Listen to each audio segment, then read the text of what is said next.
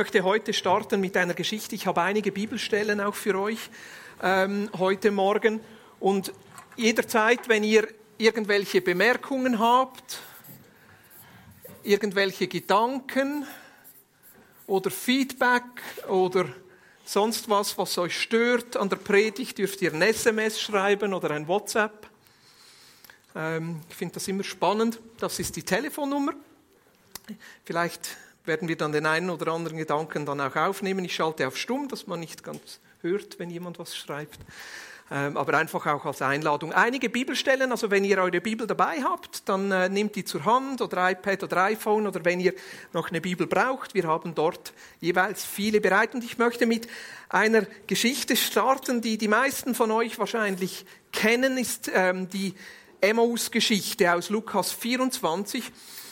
Und ich lese da aus der Übersetzung von Roland Werner.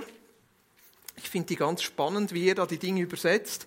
Ähm, vielleicht ein bisschen anders, als du es dir gewohnt bist. Das ist Lukas 24 und ich lese da ab Vers 13 bis Vers 35. Folgendes, Folgendes ereignete sich auch an diesem Tag.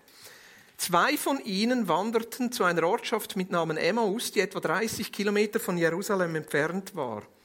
Dabei sprachen sie über all diese Ereignisse. Also sie sprachen über die, die, die Kreuzigung und ihre Angst und all das, was drin ist. Und sie haben auch schon ein bisschen was gehört. Es könnte da noch was später passiert sein. Und über diese Ereignisse haben sie gesprochen. Während sie so miteinander im Gespräch waren, kam Jesus selbst nah an sie heran und wanderte zusammen mit ihnen. Doch ihre Augen waren verdeckt, sodass sie ihn nicht erkannten. Da stellte er ihnen die Frage, was sind das für Dinge, die ihr hier besprecht, während ihr miteinander auf dem Weg seid? Traurig blieben sie stehen. Einer der beiden, der Kleopas hieß, antwortete ihm, warst du der einzige Besucher in Jerusalem, der nicht weiß, was in diesen Tagen in der Stadt geschehen ist? Lustige Frage, oder? Er war mitten dabei. Jesus fragte sie, was denn? Sie antworteten, das mit Jesus von Nazareth. Der war ein Mann, der zum Propheten berufen war. Er war mächtig in Tat und Wort, sowohl vor Gott als auch vor dem gesamten jüdischen Volk. Den haben unsere obersten Priester und Regierenden ausgeliefert, um ihn zum Tod zu verurteilen und kreuzigen zu lassen. Und wir hatten doch unsere Hoffnung darauf gesetzt, dass er derjenige ist, der dem Volk Israel die schon lange erwartete Befreiung bringt. Darüber hinaus ist es heute schon der dritte Tag, seitdem das geschehen ist. Außerdem haben uns einige von den Frauen, die zu uns gehören, in Aufregung versetzt. Die waren früh am Morgen am Grab. Dort haben sie den Körper von Jesus nicht gefunden. Sie kamen zu uns zurück und sagten, dass sie eine Erscheinung von Engel gesehen hätten. Und die hätten gesagt, dass er lebendig sei. Einige von uns sind dann zum Grab gegangen und haben es so vorgefunden, wie die Frauen es gesagt haben, aber ihn selbst haben sie nicht gesehen. Da sagte er zu ihnen, ihr seid wirklich unverständig und eure Herzen sind unbeweglich geworden.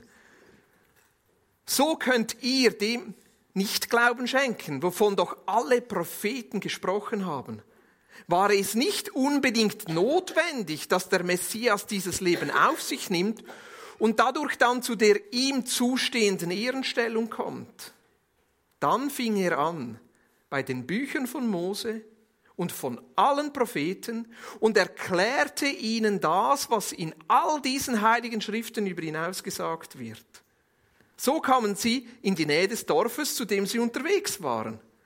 Da tat Jesus so, als wollte er weitergehen. Doch sie redeten auf ihn ein und sagten, bleib doch bei uns, denn der Mittag ist schon vorüber und der Tag neigt sich zum Abend hin. Da ging er in das Haus, um bei ihnen zu bleiben. Dann geschah es, als er mit ihnen am Tisch saß, nahm er das Brot, sprach das Dankgebet, brach es in Stücke und gab es ihnen. Da wurden ihre Augen geöffnet und sie erkannten Jesus doch er wurde unsichtbar für sie. Da sagten sie zueinander, hat unser Herz nicht gebrannt, als er mit uns auf dem Weg redete und uns das Verständnis des Gottesbuches eröffnete. So standen sie in derselben Stunde auf und liefen wieder nach Jerusalem zurück. Dort fanden sie die Elf und die anderen, die bei ihnen waren, alle zusammen. Sie sagten, es ist tatsächlich so, der Herr ist auferstanden und hat sich dem Simon gezeigt. Da erzählten sie ihnen ganz ausführlich das, was auf dem Weg geschehen war und wie Jesus sich ihnen beim Brotbrechen zu erkennen gegeben hatte. Hey, wie gern wäre ich da dabei gewesen. Und für mich ist das auch so ein Bild, für mich, für mein Leben, vielleicht auch für dein Leben, für unsere Christusnachfolge, so dieses mit Jesus unterwegs zu sein. Wo wir unterwegs sind, unsere Ziele haben, manchmal auch irgendwie von Jesus weglaufen und plötzlich kommt er mit dazu. Und ich frage mich manchmal, wie, wie oft sind wir doch unterwegs und Jesus ist mit dabei, aber wir, wir merken das gar nicht. Es heißt da von diesen, diesen zwei, dass ihre Augen verschlossen waren und sie nicht bemerkt haben, dass da Jesus mit ihnen unterwegs ist. Und dann heißt es, er hat ihnen gezeigt, durch die ganze Schrift durch, also das war das Alte Testament, von Mose angefangen durch die Propheten, wie das so ist. Dann fing er an bei den Büchern von Mose und von allen Propheten und erklärte ihnen das, was in all diesen heiligen Schriften über ihn ausgesagt wird. Lukas 14, Vers 27. Die hatten Jesus real, die hatten diesen auferstandenen Christus, die hatten die Möglichkeit, ihm direkt zu begegnen, ihn Fragen zu stellen. Es heißt dann in der Apostelgeschichte, dass er sich regelmäßig ihnen gezeigt hat und ihnen das Reich Gottes erklärt hat in dieser Zeit von Auferstehung und Auffahrten. Manchmal wünsche ich mir so, wir hätten dort noch mal Zugang und könnten dort noch mehr erfahren. Aber wisst ihr, Gott hat uns ein ganz anderes Geschenk gemacht, nämlich dieses Buch. Und so wie Jesus diesen Zweien von Anfang an, von Mose bis zu den Propheten und für uns jetzt darüber hinaus mit dem Neuen Testament erklärt hat, dass dieses ganze Buch sich um Jesus dreht und auf Jesus hinzeigt, so haben wir heute auch die Möglichkeit, mit Jesus unterwegs zu sein und das Leben von Jesus neu für uns zu entdecken, indem wir neu Zugang finden zu diesem Buch, zu diesem lebendigen Buch, das von Jesus zeugt. Und mein Wunsch ist, so wie es dann heißt in Lukas 24, Vers 32, dass jeder einzelne von uns, und ich schließe mich da in diesen Wunsch ein, in diesem Jahr immer wieder sagen können, hat nicht unser Herz gebrannt. Als er mir, als er uns auf dem Weg, als er mir uns auf dem Weg redete und uns das Verständnis des Gottesbuches eröffnete. Ist noch eine Folie weiter. Hat nicht unser Herz gebrannt. Das wünsche ich uns, dass wir, wenn wir die Bibel lesen, wieder unser Herz anfängt zu brennen dass wir einen Text lesen im Alten und Neuen Testament, unser Herz wieder anfängt zu brennen und wir unsere Augen geöffnet werden und wir plötzlich sehen, hey, da ist ja Jesus mit uns unterwegs. Hey, wir sind zwar vielleicht auf unserem eigenen Weg mit unseren eigenen Zielen und gehen wohin, wo wir eigentlich nicht hin sollten, aber Jesus kommt und holt uns ab und zeigt uns, wie er gerne mit uns unterwegs sein möchte. Und ich habe so drei, vier Gedanken, die ich euch einfach mitgeben möchte als vielleicht Einladung, wie wir immer wieder in diesem Jahr Zugang finden können zu diesem Wort, zu dieser Geschichte und zu diesem Jesus, der sich manchmal vielleicht darin versteckt, wo manchmal vielleicht unsere Augen geschlossen sind und wir nicht entdecken, dass er ja eigentlich schon da ist. Das Erste, ja, ist so nicht das Erste oder das Wichtigste, aber trotzdem mit dem möchte ich anfangen. Empfange die Bibel neu als Gottes inspiriertes Wort. Die Bibel sagt selber, dass jeder Teil von diesem Werk inspiriert ist von Gottes Geist. Und ich meine als Theologe, da lese ich Bar, da lese ich Brunner, da lese ich Moltmann und all diese Fragen, wie dann das Wort Gottes inspiriert ist und wie dann dass dieses Buch und diese Buchstaben und diese Geschichte zu Gottes Wort werden. Und am Ende merke ich, das ist schön und nett. Aber die Frage ist immer wieder, wenn ich die Bibel lese, brennt dann mein Herz? Was spricht mich an? Und ich merke, dass es ganz entscheidend ist, wie ich die Bibel empfange. Weil so wie du die Bibel empfängst, so wird sie auch auf dich wirken. Als was empfange ich die Bibel? Wenn ich zu Hause Gäste einlade oder manchmal auch sich Gäste bei uns einladen, dann kann ich die ganz unterschiedlich empfangen. Manchmal empfange ich die als Freunde, manchmal empfange ich die als Störefriede. Oder meine Kinder sagen dann immer, ja, Boris, schon wieder jemand bei uns zu Hause. Manchmal sind das Menschen, da freue ich mich und manchmal sind das Menschen, da freue ich mich. Und jede Begegnung ist ja die Frage, wie empfange ich den anderen Menschen? Wie sehe ich ihn? Sehe ich ihn als du? Sehe ich ihn als jemand, der in Ebenbild Gottes geschaffen ist? Sehe ich ihn als jemanden, der mir nützt? Oder sehe ich ihn als jemand, der gegen mich ist? Und das Interessante ist, so wie du Menschen empfängst, so reagierst du auf sie. Und das Gleiche ist mit dem Wort Gottes. Und ich glaube, die Herausforderung ist immer wieder, die Bibel als das zu empfangen, was es ist. Als das inspirierte Wort Gottes, das uns immer wieder zu Jesus führen will. Uns immer wieder die Augen öffnen will. Es heißt in Matthäus 10, Vers 40, wer einen Gottesboten aufnimmt, weil er einen Menschen ist, der für Gott redet, der wird von Gott denselben Lohn bekommen wie dieser Gottesbote. Und wer einen wirklich gerechten Menschen aufnimmt, der wird, der, der wird den gleichen Lohn wie dieser gerechte Mensch erhalten. Wenn wir einen Propheten aufnehmen in eines Propheten Namen, heißt es in einer anderen Übersetzung, werden wir eines Propheten Lohn empfangen. Wenn wir die Bibel als das empfangen, was es ist, ein prophetisches Buch, das uns auf Gott weist, diesen Propheten, diesen Menschen und diesen Gottessohn neu zeigen will, dann werden wir auch diesen Jesus darin empfangen. Oder Mahatma Gandhi, der hat gesagt, ihr Christen habt in Europahut ein Dokument mit genug Dynamit in sich, die gesamte Zivilisation in Stücke zu blasen, die Welt auf den Kopf zu stellen, dieser kriegszerrissenen Welt Frieden zu bringen, aber ihr geht damit so um, als ob es bloß ein Stück guter Literatur ist, sonst weiter nichts. Ich glaube, für uns ist es mehr als gute Literatur, aber manchmal stehen wir in der Gefahr, nur die Bibel zu lesen, um ein bisschen mehr zu wissen ein bisschen mehr zu erfahren oder noch schlimmer, um unsere eigene Meinung zu bestätigen und zu sagen, ich habe Recht und du hast Unrecht. Und dann werden wir die Bibel genau als das empfangen, statt uns immer wieder berühren zu lassen, herausfordern zu lassen, korrigieren zu lassen, zuzulassen, dass unser Herz berührt wird. Und ich lade dich ein, heute Morgen die Bibel ganz neu als Gottes inspiriertes Wort zu empfangen. Das Zweite, was ich merke, wenn wir immer wieder wollen, dass unser Herz anfängt zu brennen, ist, dass wir eine Regelmäßigkeit entwickeln. Lies die Bibel regelmäßig.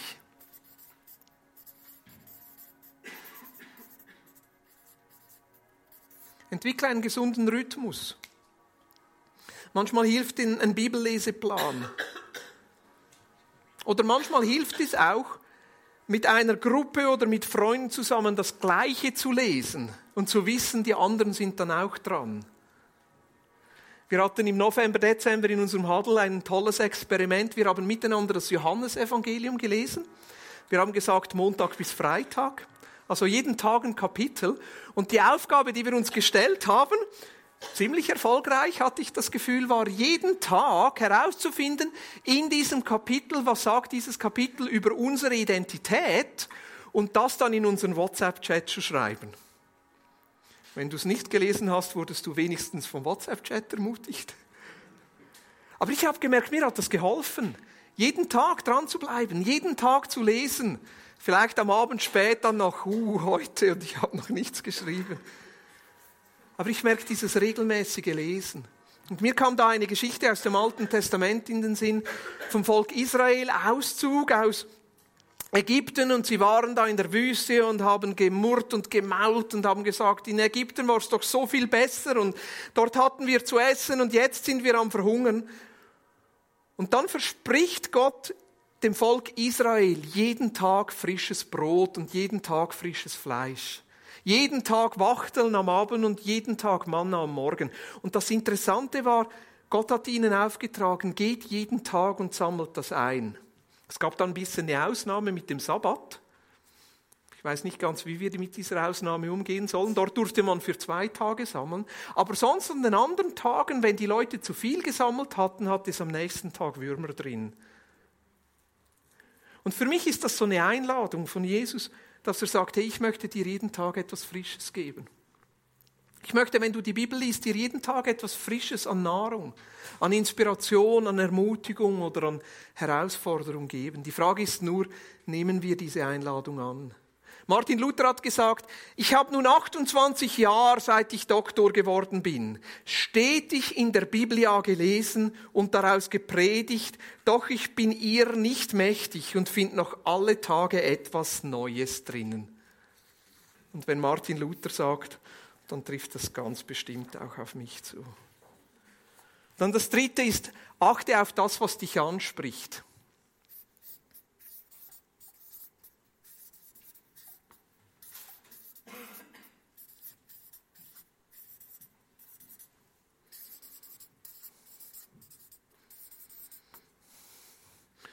Oder in unserem Bild von den Emmaus-Jünger zu bleiben, wo fängt dein Herz an zu brennen? Und brennen ist ja nicht immer nur positiv. Manchmal ist es auch so, wie wenn du den Kaffee trinkst, den Löffel drin vergisst und dann trinkst du den Kaffee und dann sticht dir der Löffel ins Auge. Vielleicht passiert nur mir das und dir nicht. Aber manchmal ist es doch so, wenn wir die Bibel lesen, da sticht uns etwas ins Auge und es ist nicht unbedingt angenehm ist nicht unbedingt gerade das, was wir hören wollen. Zum Beispiel, du bist so wütend auf deinen Chef und er hat dich so ungerecht behandelt. Und dann liest du am Morgen, vergib deinen Feinden und tu Gutes denen, die dir Böses wollen. Sagst du nein, nein, nein. Und es sticht dir im Auge.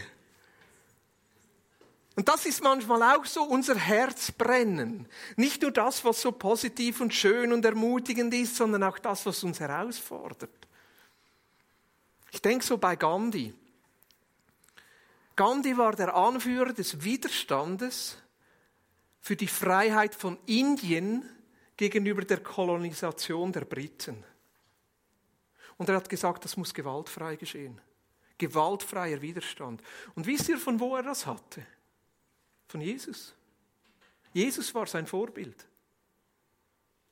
Der Gottessohn, der Mensch wird und am Kreuz für seine Feinde stirbt, der sich nicht wehrt und am Ende in seiner Aufgabe, in seiner Lebenshingabe sogar für die, die gegen ihn sind, den Sieg erringt und alles überwindet. Das hat Gandhi motiviert. Das hat Gandhi den Glauben gegeben zu sagen, es ist möglich. Der gewaltfreie Widerstand ist stärker, auch wenn ich persönlich dabei verliere, ist stärker als der gewaltbereite Widerstand. Wir könnten dann zwar siegen, aber was wäre das für ein Sieg? Meine, was für eine Botschaft für uns. Was für ein Glaube. Ist ein bisschen unbequem. Und wenn ich dann in meinen kleinen Kriegen drin bin mit meinen Kindern, dann denke ich, okay, was bedeutet das jetzt? Gewaltfreiheit. Was bedeutet es, gewaltfrei zu sprechen? Was bedeutet es, immer wieder mein Leben hinzugeben? Was bedeutet es, immer wieder zu vergeben? Ich habe so ein paar knackige Geschichten im Moment, nicht in der Familie, aber sonst ein paar knackige Geschichten, die mich wirklich echt belasten und wo ich merke, wie das immer wieder sticht und wie immer wieder so dieser Kaffeelöffel in mein Auge sticht und sagt, Boris, aber hey, vergeben, segnen, auch denen, die dir Unrecht getan haben. Ja. Lies regelmäßig und achte auf das, was dich anspricht. Und manchmal hilft es auch nicht einfach nur zu lesen und zu lesen, sondern in dem auch zu bleiben. Ich lese zum Beispiel im Moment fast nur den Kolosserbrief im Moment einfach, habe im Dezember gebeten, gesagt, Jesus, ich weiß gar nicht, was ich lesen soll, und dann kam ich wieder auf den Kolosserbrief. Manchmal reicht es mir nur zwei, drei Verse zu lesen, dann habe ich genug. Dann bin ich schon überfordert. Ja? Manchmal ist es ein ganzes Kapitel. Aber jedes Mal, wenn ich mit dem Kolosserbrief durch bin, fange ich wieder von vorne an.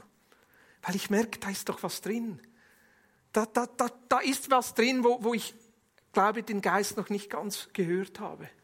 Und manchmal ist es ein Vers, der mich anspricht. Manchmal, wenn ich Zeit habe, gehe ich dann sogar ins Griechische, versuche da die griechischen Worte nachzuschlagen mit allen verschiedenen Methoden, die mir zur Verfügung stehen. Dann gehe ich wieder zurück zu Roland Werner und bin erstaunt, wie er das übersetzt hat. Und denke dann wieder, okay, könnte man das auch anders übersetzen, nimm eine andere Übersetzung. Und manchmal frage ich mich dann, was ist die richtige Übersetzung? Hast du das auch schon überlegt? Ich meine, wir Deutschsprachigen sind ja gesegnet. Wir haben vielleicht 20 verschiedene Übersetzungen. Ja, und keine Angst, ich werde keine weitere Übersetzung hinzufügen. Da gibt es genug. Und ich habe gemerkt, wenn ich selber Bibel lese, ist es gut, wenn ich auch immer mal wieder eine neue Übersetzung nehme. Immer mal wieder etwas anderes, es gibt einen anderen Reiz, es gibt einen anderen Blickwinkel. Ich habe mir dann erst im Dezember da eben eine neue Bibel gekauft. Das ermutigt mich dann total wieder zu lesen und eine andere Sicht zu bekommen. Aber ich habe dann in diesen Fragen herausgefunden, was die beste Übersetzung ist. Es gibt eine, die ich euch empfehle. Und eigentlich finde ich, jeder von euch dürfte nur diese Übersetzung anwenden.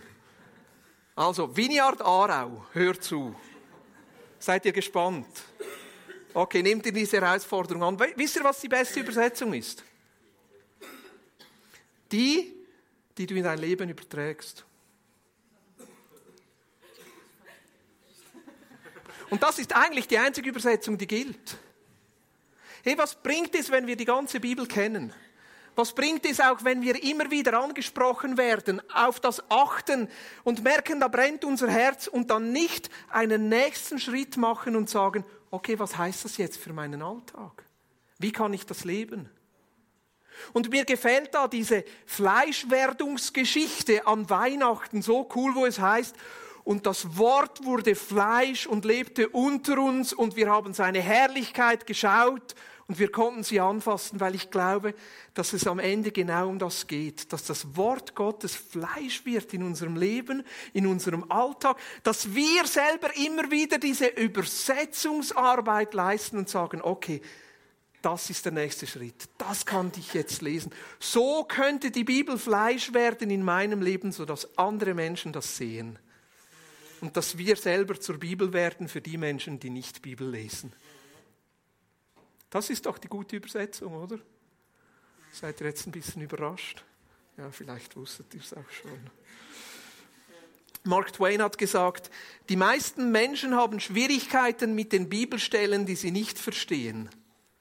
Ich für meinen Teil muss zugeben, dass mich gerade diejenigen Bibelstellen beunruhigen, die ich verstehe. Und wieso? Weil die, die wir verstehen, fordern uns heraus. Was mache ich jetzt damit? Ja, wie lebe ich jetzt das? Wie setze ich das jetzt um? Ja. Und das Letzte, was ich noch hinzufügen möchte, bleibt miteinander im Gespräch.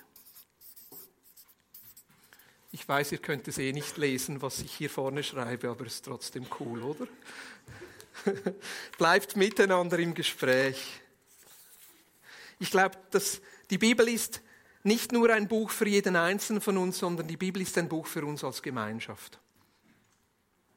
Ich meine, die Bibel wurde am Anfang einem Volk anvertraut, einer Familie, Abraham, dieser Familie, dann einem Stamm, dann einem Volk Israel.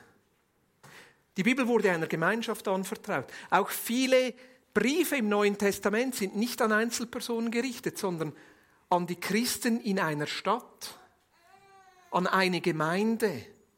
Oder in der Offenbarung die Sendschreiben, die gingen immer an eine Gemeinschaft. Und ich glaube, dass wir als überindividualisierte Christen, wo es nur noch darum geht, ich und Gott, dieses Geheimnis ganz neu entdecken sollten. Die Bibel gemeinsam zu lesen oder wenigstens über die Bibel im Gespräch zu bleiben. Wisst ihr, was eine gute Frage sein könnte für nachher im Kaffee? Was liest du im Moment? Wo brennt dein Herz? Wo piekt der Kaffeelöffel? Oder dann vielleicht so frech zu sein, noch einen Schritt weiter zu gehen und zu sagen, was tust du damit? Wisst ihr, wo ich Hautausschlag kriege? So richtig Bibeli. Ist, wenn ein Christ sagt, die Bibel sagt. Die Bibel sagt. Aber es ist doch klar, die Bibel sagt. Ja.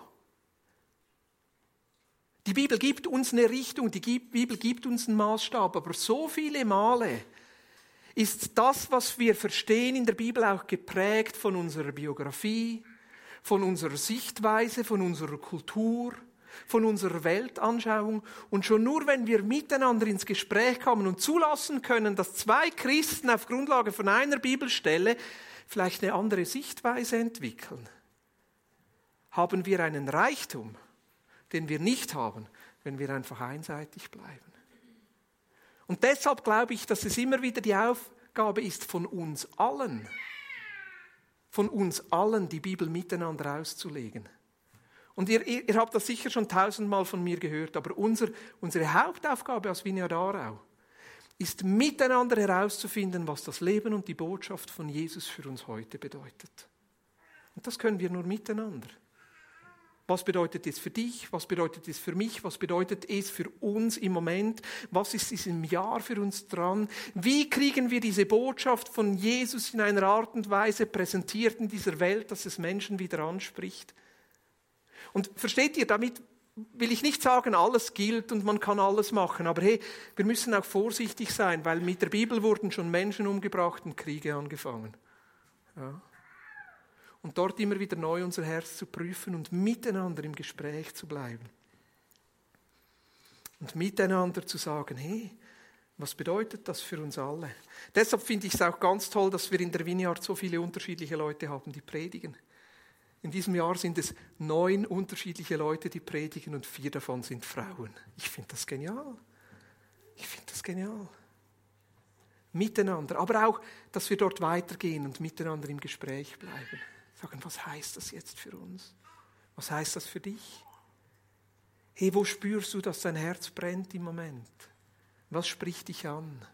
Wo bist du dran? Was fordert dich heraus? Hey, wie setzt du das um oder wie könnten wir das miteinander umsetzen? Empfange die Bibel neu als Wort Gottes, als das von Gott inspirierte Wort. Versuch regelmäßig zu lesen. Weil ich glaube, dass Jesus jeden Tag für dich etwas Neues bereithält. Achte auf das, was dich anspricht. Wo, wo brennt dein Herz und bleibt miteinander im Gespräch. Ich hätte noch ein, zwei Punkte, aber ich merke, die Zeit läuft uns ein bisschen davon, ist auch kein Problem. Ich merke auch, die Bibel fordert uns heraus. Gerade auch, wie gehen wir mit schwierigen Stellen um? Gerade auch, wie gehen wir mit den Gewaltstellen um? Und wir werden im Frühling dann bis Sommer eine ganze Serie machen, wo wir uns auch mit diesen Fragen wieder auseinandersetzen. Aber da müsst ihr euch noch ein bisschen gedulden. Ja, einfach auch, weil ich noch ein bisschen Zeit brauche, mich auf das vorzubereiten. Aber wir werden in der nächsten Zeit miteinander einen Habakkuk-Brief lesen. Ja, Februar eine Einführung und dann immer ein Kapitel und ich bin ganz gespannt, auch wieder miteinander herauszufinden, was könnte Habakkuk uns heute sagen. Ja, oder? Habakuk. Ja, ist einfach Habakuk. Aber ich lade dich ein. Wir haben noch ein paar Minuten und ich habe ein paar Fragen für dich vorbereitet. Nehmen wir uns doch kurz einfach jeder für sich zwei, drei Minuten und überlegen uns, hey, was hat Jesus bei dir heute Morgen angesprochen? Vielleicht auf Grundlage der Predigt, aber vielleicht auf Grundlage von einem Eindruck oder vom Worship oder von einem Lied.